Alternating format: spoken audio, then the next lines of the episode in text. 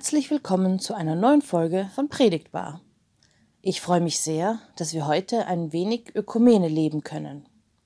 Die heutige Predigt erreicht uns von Bernhard Lasser, Laienprediger in der evangelisch-methodistischen Kirche in Österreich.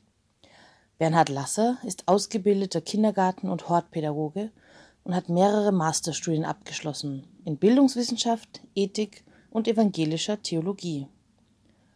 Zurzeit ist er Predoc-Projektmitarbeiter und Lektor an der Uni Wien.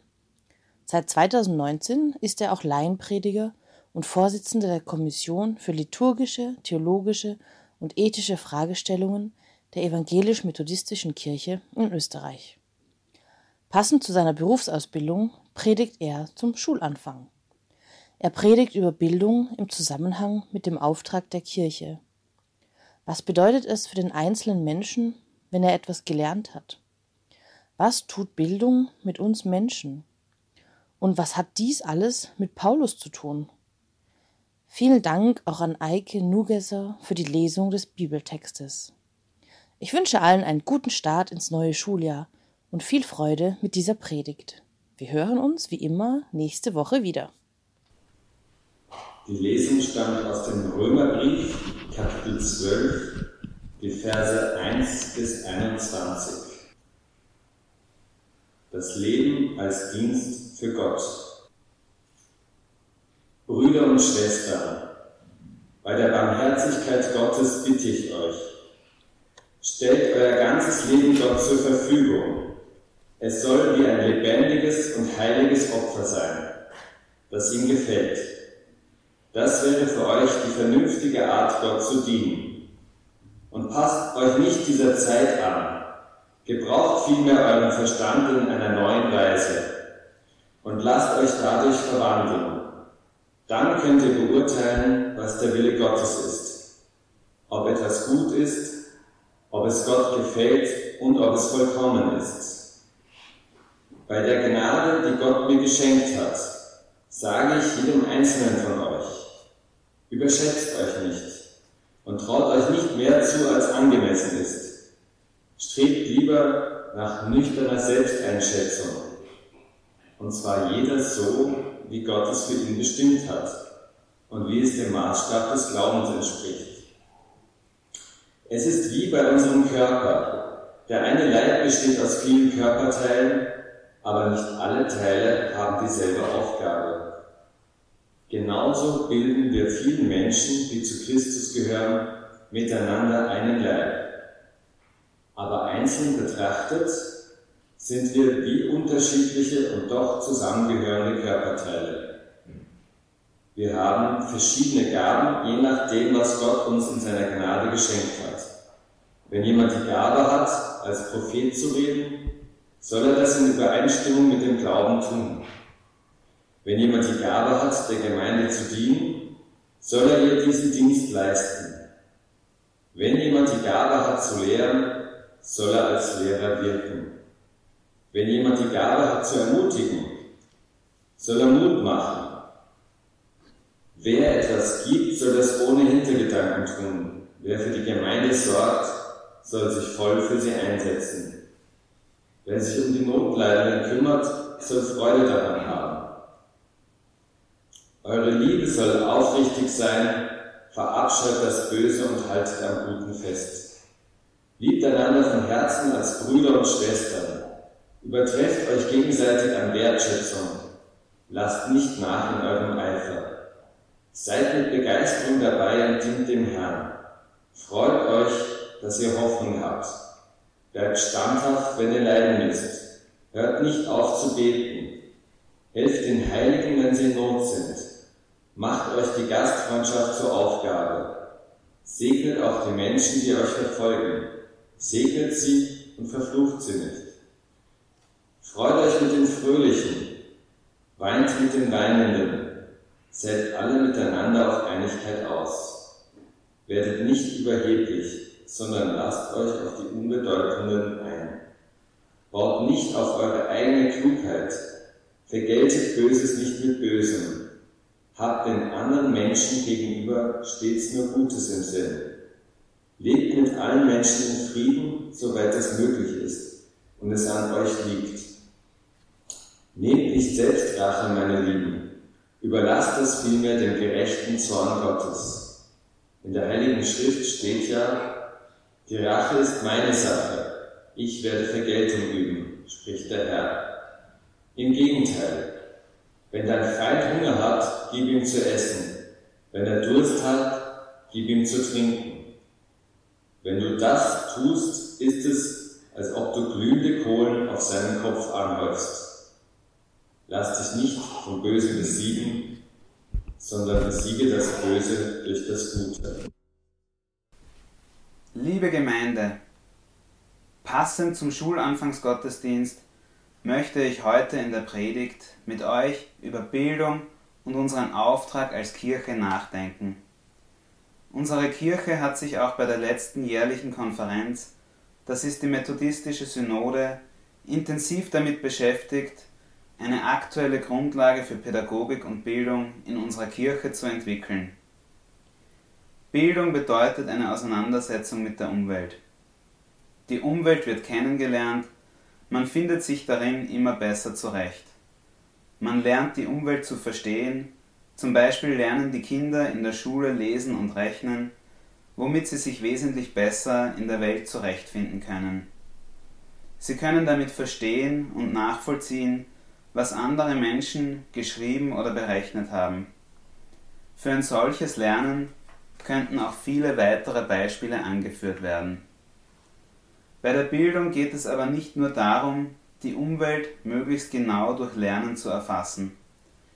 In der Bildung stellt sich die Frage, was das Gelernte für den Menschen bedeutet.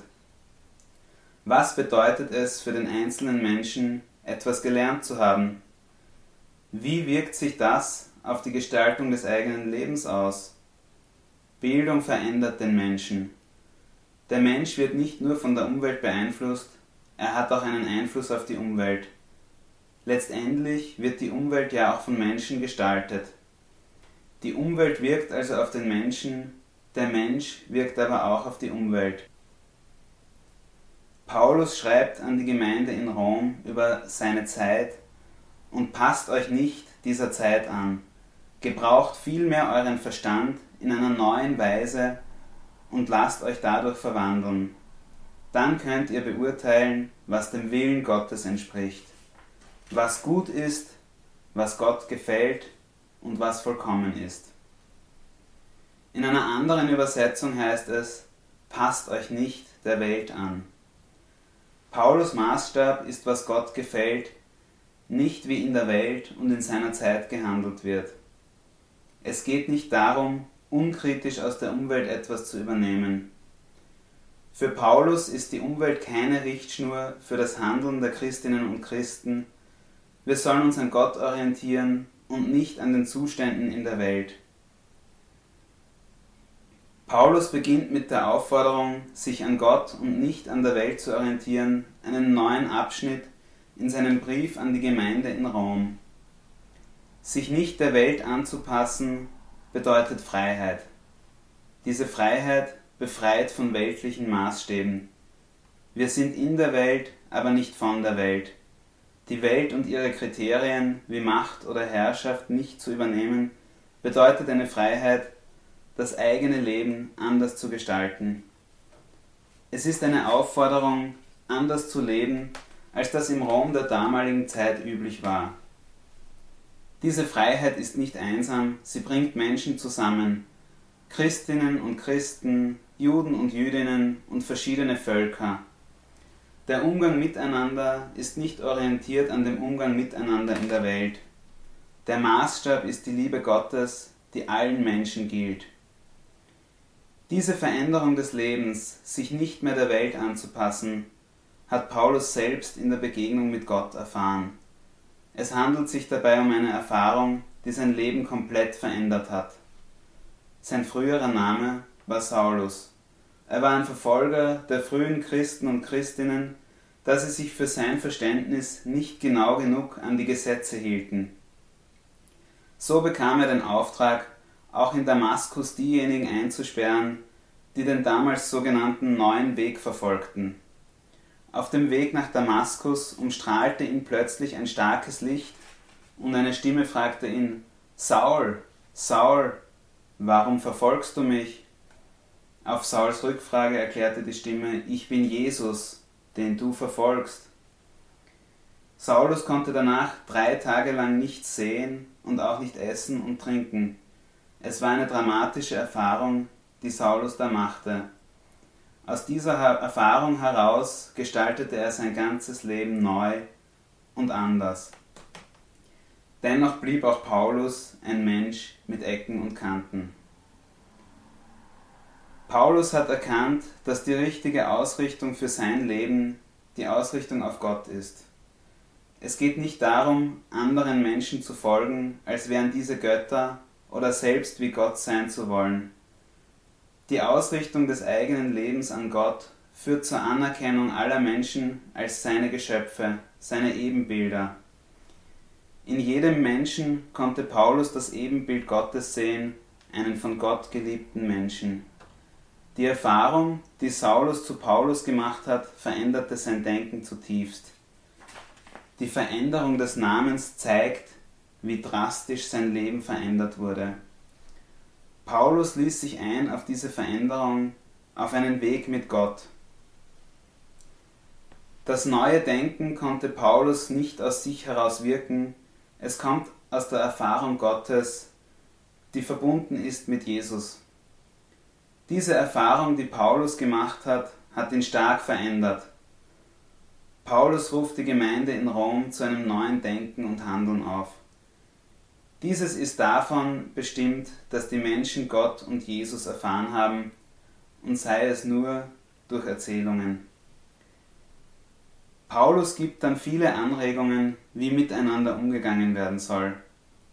Sie spiegeln sein Verständnis eines Umganges miteinander, der von der Liebe Gottes zu den Menschen geprägt ist. Die Liebe Gottes soll also im Umgang miteinander in der Gemeinde und auch in die Welt hinaus sichtbar werden. Zunächst soll der Umgang miteinander von aufrichtiger Liebe geprägt sein. Eine weitere Aufforderung von Paulus ist, seid jederzeit gastfreundlich oder freut euch mit den Fröhlichen und weint mit den Weinenden. Vergeltet Böses nicht mit Bösem. Lebt mit allen Menschen in Frieden, soweit das möglich ist. Eine andere Aufforderung ist, verzichtet auf Rache. Paulus beendet diese Reihe an Aufforderungen mit, lass dich nicht vom Bösen besiegen, sondern besiege das Böse durch das Gute. Es handelt sich dabei um eine Mischung von Aufforderungen und Beschreibungen. Paulus verlangt nicht nur, wie Christen und Christinnen miteinander und mit weiteren Menschen umgehen sollen.